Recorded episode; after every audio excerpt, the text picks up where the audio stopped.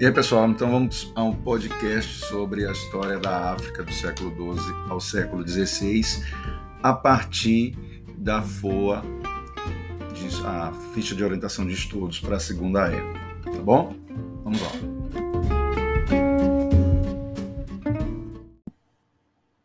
Pessoal, então vamos ao primeiro objeto de conhecimento da FOA. Ele, ele expressa o seguinte: diversidade étnica, cultural, política dos povos africanos antes do contato com os europeus. Então lembrem, a África é um continente múltiplo. Em termos étnicos, nós temos e costuma ser dividida a África em duas: a chamada África branca ao norte, uma parte lá ao norte, e ao sul, grande parte do.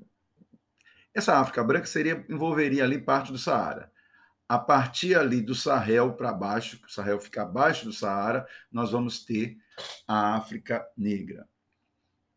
Em termos culturais, nós vamos ter, se bem que o conceito de etnia e culturalismo e cultural se confundem, mas o étnico aqui tem a ver justamente com características físicas. Em termos culturais, nós temos uma diversidade enorme de culturas na África. Essa pluralidade de culturas tem muito a ver com os troncos linguísticos que dos quais surgiram é, vários idiomas, mais de 800 idiomas, são quatro grandes troncos linguísticos. Há os biomas que promoveram logicamente, o aparecimento de traços culturais diversos em todo, em todo o continente, regiões de estepe, de savana, de desertos, de oásis, de florestas tropicais, que vão permitir, com o passar dos tempos, o surgimento ali de traços culturais específicos.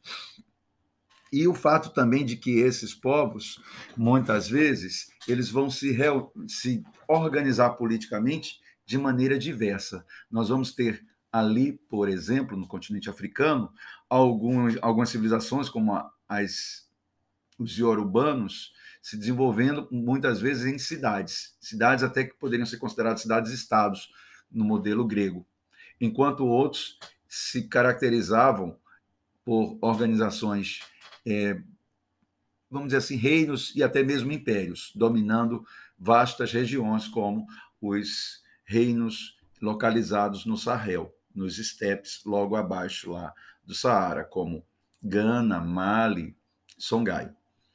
Além disso, nós temos estruturas menores.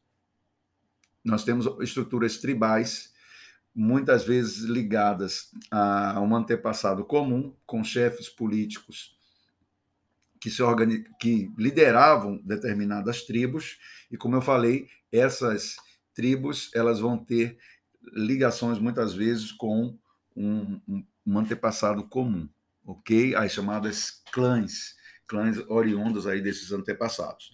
Então, o que é que acontece? Essa África diversa, ela vai, logicamente, quando tem um contato com os europeus e também com os árabes, né? A gente deve lembrar que os árabes ao norte durante seu processo de expansão através de guerras santas, acabou aculturando grande parte do norte da África, e os europeus, quando chegaram também, primeiramente os portugueses, vão influenciar determinados reinos, nós vamos ter ali esse multiculturalismo se expandindo. Reinos como o de do Congo irão aculturar-se, alguns reis vão absorver o cristianismo, se colocar colocar para si nomes portugueses e imitar também a organização política do reino português. Assim como os árabes, eles irão influenciar os reinos do Sahel. Lembrem que Mali e, e Songhai, mais tarde, eles vão também se islamizar. Então, esse processo de multiculturalismo aumentará. É bem verdade que bantos, sudaneses e outras etnias é, africanas, eles vão resistir ao máximo a esse processo de colonização cultural e até mesmo política. Ok? Eles vão estar sempre resistindo, e uma das características da resistência, aí eu já me adianto e falo do próprio processo de escravidão, tem a ver com o próprio sincretismo religioso, os quais muitos bantos e até mesmo muitos sudaneses resistiram justamente à, à evangelização quando chegaram ao Brasil escravizados. Então, eles vão criar ali uma, uma religião tipicamente brasileira, que é o candomblé, onde eles tentam associar é, os santos católicos, alguns preceitos católicos, que lhes eram impostos com os seus deuses ancestrais ligados aos orixás. Ok? Então vamos continuar. O segundo item, pessoal, fala características sociais, políticas, religiosas, econômicas e culturais do reinos de Gana, Mali, Iorubá e Banto. Então vamos lá. Meus nobres, características sociais. Nós vamos ter no, nesses reinos de maneira generalizada, como os reinos de Gana, Mali e no reino de Benin, que é, é iorubano, e depois é chamado de reino de Daomé, um pouco depois, alguns séculos depois, características de serem impérios. Eles vão ter um governante que irá se impor sobre toda uma região, sobre várias outras etnias e povos, travando guerras, inclusive guerras é, locais, visando o aumento né, da, da sua, do seu poderio. E é interessante dizer que esses reinos, com o passar dos tempos, e eu incluiria aí também os bancos, né, já que o Reino do Congo também vai ter essas características, esse processo de lutas internas, de, de serem um império, a gente já de, conversou sobre isso, que é a diferença entre um império e um reino, esse poderio ele é azeitado, ele é aumentado quando eles entram em contato, primeiramente com os muçulmanos, no caso ali dos reinos do Sahel, Gana e Mali, e até o, o, o reino de Benin também e o, o Reino de Benin com os portugueses e também com os portugueses estiveram com o Reino do Congo. Esse poderio aumenta, haja vista porque esse contato com árabes e com europeus barra portugueses faz com que o comércio e o tráfico negreiro para eles seja interessante para o aumento do poder. Então, alguns desses reinos aí, eles vão ser a gente poderia dizer, imperialistas em níveis locais. Alguns reinos iorubanos, como as cidades-estado de Ifé, de Oió, eles vão ter características urbanas. Havia um rei e essas cidades, principalmente Ifé, ela vai ter uma característica mais religiosa e uma característica até de tolerância com relação à presença, seja de islâmicos ou de católicos no seu território. Então, havia uma coexistência pacífica, ok? Eles não aceitavam, inclusive, serem é, aculturados, as cidades, as cidades-estados de Ifé e Oió. Então, eles não tinham uma característica assim de serem extremamente é, imperialistas, conquistadores, ok? E por serem cidades, também eles tinham uma atividade é, urbana mais forte, atividades é, artesanais e uma divisão de trabalho ligado a essas competências artesanais, ok? Até profissões ligadas a elas. Em termos religiosos, nós vamos ter essa questão da religião como fundamental na dinâmica desses povos. Basta lembrar que o reino de Gana ele sucumbe porque uma das causas foi não aceitar a islamização. Eles entram em decadência, lutando com vários outros povos, e depois de sua decadência, os reinos de Mali, já islamizado, e depois o próprio reino de Songhai, também islamizado, passam a ser referências naquele local. Que então a questão da religião era fundamental, aliás, foi fundamental para a manutenção do poder de alguns reis locais, assim como no reino Banto do Congo. Como eu já falei aqui, ele vai se cristianizar, vão assumir nomes portugueses, vão absorver a cultura portuguesa, ok? Os reis vão impor isso. Não significa dizer que o povo, de uma maneira geral, e principalmente os africanos que eram arrastados para o tráfico negreiro, aceitarão isso de maneira é, fácil. Eles não irão aceitar. Mas os chefes políticos, por questões de poder, associam-se aos invasores europeus, por assim dizer. Ok? Mas há, há casos e casos. A gente viu que a rainha Nizinga, no reino de Nidongo, que vai dar origem à Angola, ela também passou por esse processo de aculturação, ela absorveu o catolicismo, mudou o nome dela para Ana Souza, enfim, depois ela resistiu à presença portuguesa e lutou contra a, o domínio português na região de Nidongo barra Angola, ok? Então, eu só estou querendo dizer que essas características políticas barras religiosas, elas foram importantes para entender a dinâmica entre esses povos. Alguns chefes políticos absorvem, outros não, e o povo africano, de uma maneira geral, não aceitaria é, essa aculturação à força. Vocês podem até lembrar o processo de é, islamização do norte e de alguns reinos, ele foi feito de maneira até natural. Os árabes dominavam o comércio no Saara, as rotas transsaarianas, eles tinham os camelos, que era o grande meio de transporte, não participar desse comércio árabe era praticamente suicídio econômico. Então, muitos povos no norte da África se islamizaram para poder participar desse rentável comércio. Ok? Gana, a princípio, não aceitou, e os reinos que sucederam Gana passaram a serem reinos islamizados. Tá bom? Lembrem também que os reinos iorubanos, eles vão professar os reinos de Ifé, os reinos de Oió, o reino de Benin barra Daomé, eles são a base da cultura afro-brasileira. Eles vão ter características intimamente ligadas ao culto aos orixás. Eles como eu disse anteriormente, não vão aceitar facilmente, eles são sudaneses, eles não vão aceitar facilmente essa imposição cultural europeia.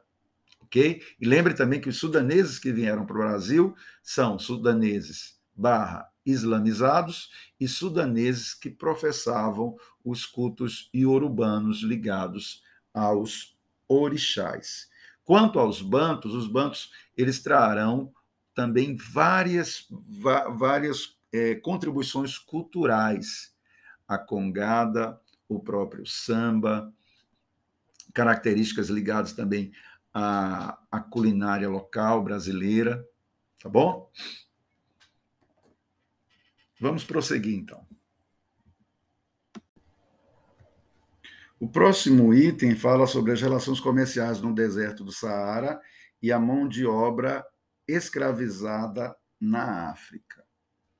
Pessoal, lembre, essas relações comerciais no deserto do Saara estão ligados à chamada Revolução dos Camelos, quando os árabes introduziram esse animal no deserto do Saara e a partir dali eles puderam ter contato com os reinos do Sahel. Lembrando quais são os reinos do Sahel. Gana, que dominou aquela região durante um tempo, depois entrou em decadência por volta do século XII, desapareceu. Mali, que domina aquela região do século XII ao século XVI. e, por fim, Songhai, do século XVI ao século XVII. Então, o que é que acontece? Esse, essas rotas são chamadas de rotas transsaarianas. Quando os árabes passaram a ter contato com esses reinos, e esses reinos eram ricos em? Ouro, nós de cola, marfim e escravos. Havia prisioneiros de guerra, havia nesses reinos uma escravidão doméstica, e coube aos árabes levar para ali o conceito de que o escravo poderia ser também uma mercadoria. Então, parte, e, e o que é que os árabes queriam com esses escravos? Soldados, soldados para as suas guerras no norte, lá suas guerras de expansão no norte da África. Ok?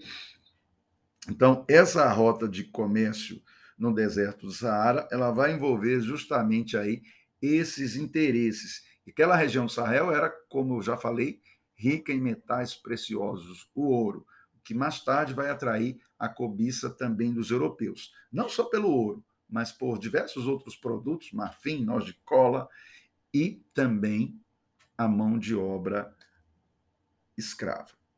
Bom, essa mão de obra escravizada na África, ela como eu falei, a escravidão sempre existiu na África, uma escravidão doméstica.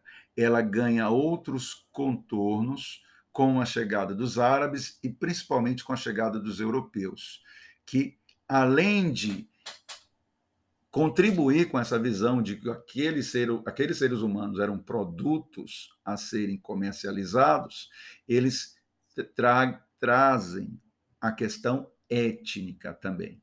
Eles passam a se colocar como superiores ao negro africano.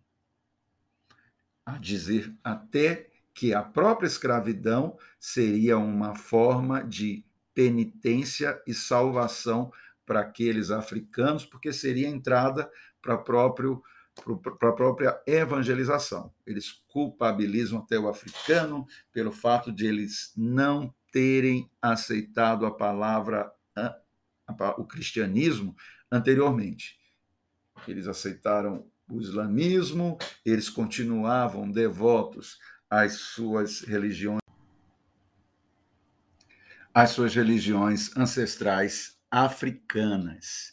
Lembrem também que para o Brasil vieram povos de duas grandes etnias, sudaneses e bantus. Os sudaneses são povos oriundos ali da região do Sahel e até a região ali do meio da África Central, perto ali da costa do, dos chamados escravos, também chamado de Golfo de Benin, enfim. E os bantus do centro para o sul, ok?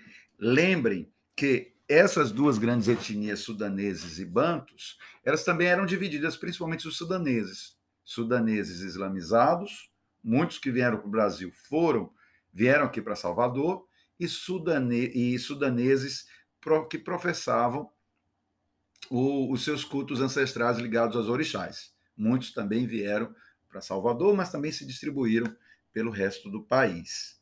E os bantos, que estão ligados ali às outras rotas. Vamos falar um pouquinho dessas rotas. Nós tínhamos quatro grandes rotas ou portos ligados ao tráfico negreiro. Ok? Nós temos a, a rota de Guiné, e essa rota ela se desenvolve mais no século XVI, quando a colonização ainda estava engatinhando, vai ser mais para o norte, nordeste. Nós temos a rota de Mina, que fica justamente ali na costa dos escravos, no Golfo de Guiné, ou simplesmente Daomé. Do, do São, de São Jorge de Minas, desse porto, que é uma cidade também, nós vamos ter a vinda desses, desses sudaneses islamizados, sudaneses ligados às, aos cultos iorubanos. Nós temos a rota de Luanda, lá, o porto de Luanda, lá no reino do Congo, barra Nidongo, Angola, e que vai, que vai se desenvolver muito durante o século XVII, século XVIII da mineração. E temos a rota de Moçambique, que é, foi mais costumeira no século XIX. Moçambique está do outro, no, no lado leste do continente africano, e era justamente para driblar o controle inglês, quando a Inglaterra, no século XIX, começou a criticar o escravismo, o tráfico negreiro. Então, navios negreiros iam, contornavam lá a África e buscavam da região de Moçambique. Também eram bantos, tá bom? Outra coisa interessante em relação a esse tráfico é entender que essa, essa dinâmica estabelecida pelos europeus à época do mercantilismo com o continente africano, a busca por mão de obra para suas colônias, teve enorme participação jesuíta. Esse processo de domínio europeu, ele envolve também uma dominação cultural, ou pelo menos uma imposição cultural. Nós vimos ali que o reino do Congo, por exemplo, se aculturou. Né? Alguns reis, eles absolveram lá o cristianismo. Pois muito bem, a Companhia de Jesus, no caso aqui nas Américas, ela era, primeiro, responsável por esse processo de aculturação e até de amansamento das populações indígenas, aos quais eles protegiam os índios da escravidão, alegando que os índios eram povos puros, inocentes e que precisavam serem protegidos. E a partir dali vão surgir várias escolas ligadas a esse processo, escolas jesuítas ligadas a esse processo de aculturação. Já com relação ao africano, os jesuítas vão considerar que o africano deveria também ser aculturado, evangelizado, mas que a escravidão seria uma maneira de uma espécie de penitência para que eles pudessem purificar através até da dor, né, desse processo de escravização, as suas escolhas erradas. Quais escolhas erradas? O fato deles terem absorvido o islamismo, continuarem acreditando em suas crenças ancestrais.